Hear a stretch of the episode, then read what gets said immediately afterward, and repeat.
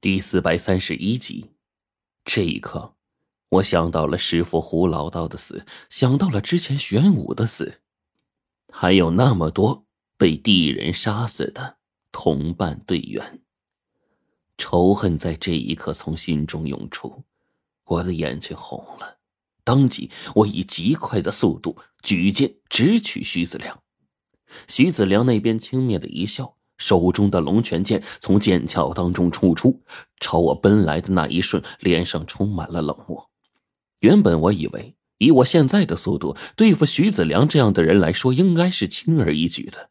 虽说在之前的时候，我们曾经交过手，我还是被他轻易的打败。但到了现在，我已经不是之前的那个我了。这一次的血脉继承。已经让我有了更多的能力提升，对付去徐子良应该是轻而易举才对。然而徐子良此时此刻的表现，却竟然一点儿也不比我差多少。他一出手便是太极剑，居然跟我是一样的套路。我的太极剑是师傅胡老道教的，但徐子良的太极功夫比我似乎还要好，这在之前锁龙台的时候就已经有了印证。在我们连续几次对拼之间，徐子良的剑身犹如狗皮膏药一般封住了我的进攻路线，而又不时的反击，搞得我是一阵痛苦异常啊！不过很快，我就找到自己破绽之所在。我手中的青铜剑比之徐子良的龙泉剑要重许多，再加上这家伙的功夫本来就比我高，在我的不断攻击之下，太极剑又有后发制人的剑术。我真的是完完全全被徐子良这家伙给克制了。而此时，我要想破了这家伙的攻势，就只有一个办法，那就是换一个打法，并且完全利用上我自己的优势才行。而我现在的优势不是别的，是我的剑要比他的重得多，而且我现在的手脚劲儿啊异常的强大。或许这个就是我真正克制他的地方。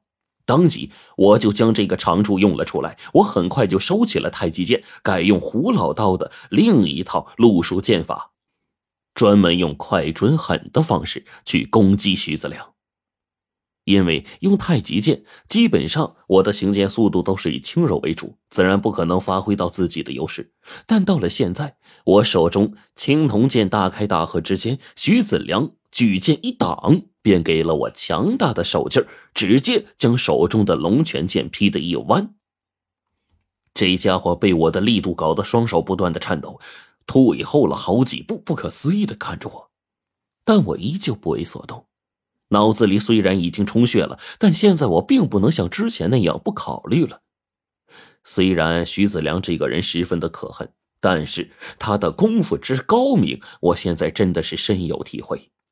在符咒法术对他无效的情况下，此刻单打独斗，我也必须快速冷静下来，然后想办法把这家伙一击毙命。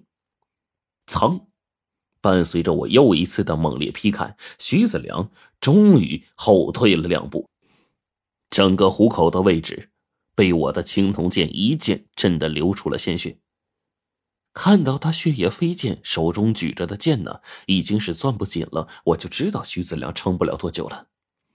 果不其然，接下来徐子良不敢跟我玩硬扛了，而是不断的躲避游走，妄图啊不停的消耗我的气力，然后寻找时间追上来。但他这么一点小诡计，怎么能骗得了我呢？我更是直接加快速度，当即就劈砍的更加厉害了。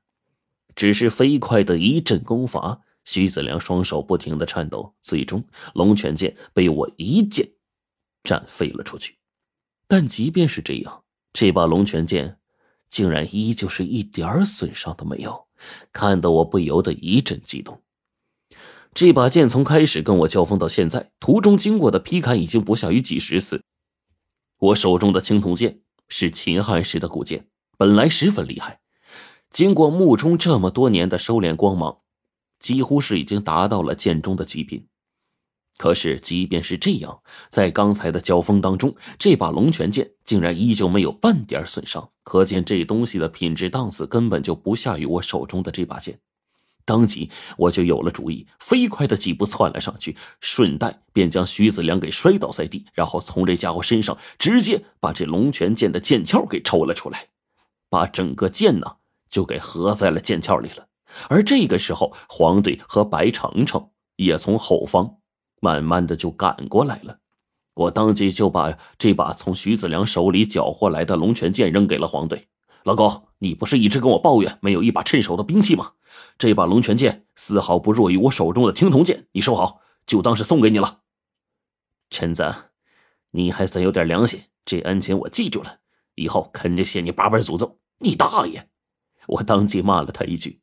这混蛋说的话也不知道是在夸我还是在骂我。而这个时候，我就听到白程程的声音传来：“罗晨，小心！放心吧。”我冲他一笑，手中的青铜剑飞快的一扫而过，险之又险的将徐子良的几缕头发给斩落。这家伙也终于知道不是我的对手了，急忙就开始往远处跑。追！黄队一见徐子良要跑，急忙就跟着去追。我赶忙摆手，就对他说。你赶紧解冰窟窿的围，那个人交给我。说完，我最后看了一眼在哲那罗群中苦苦支撑、已经是一身血污的冰窟窿，骷髅还能撑得住吗？放心，冰窟窿只给我两个字，但是我却十分的安心。我最后又朝贞子奶奶所在的位置仔细看了两眼，这边的鳌鱼此时直接就是张口一吐。数道寒气直接就蔓延出来，周围的树木都快速的结冰，而贞子奶奶呢，已经是被这些寒冰包围。我注意到，她老人家的鞋只是轻轻的在这些沾满冰晶的地面上踩了一下，便被这冰晶直接冻在了原地，双脚无法离开地面，就被给锁住了。这个时候，我都替她着急呀。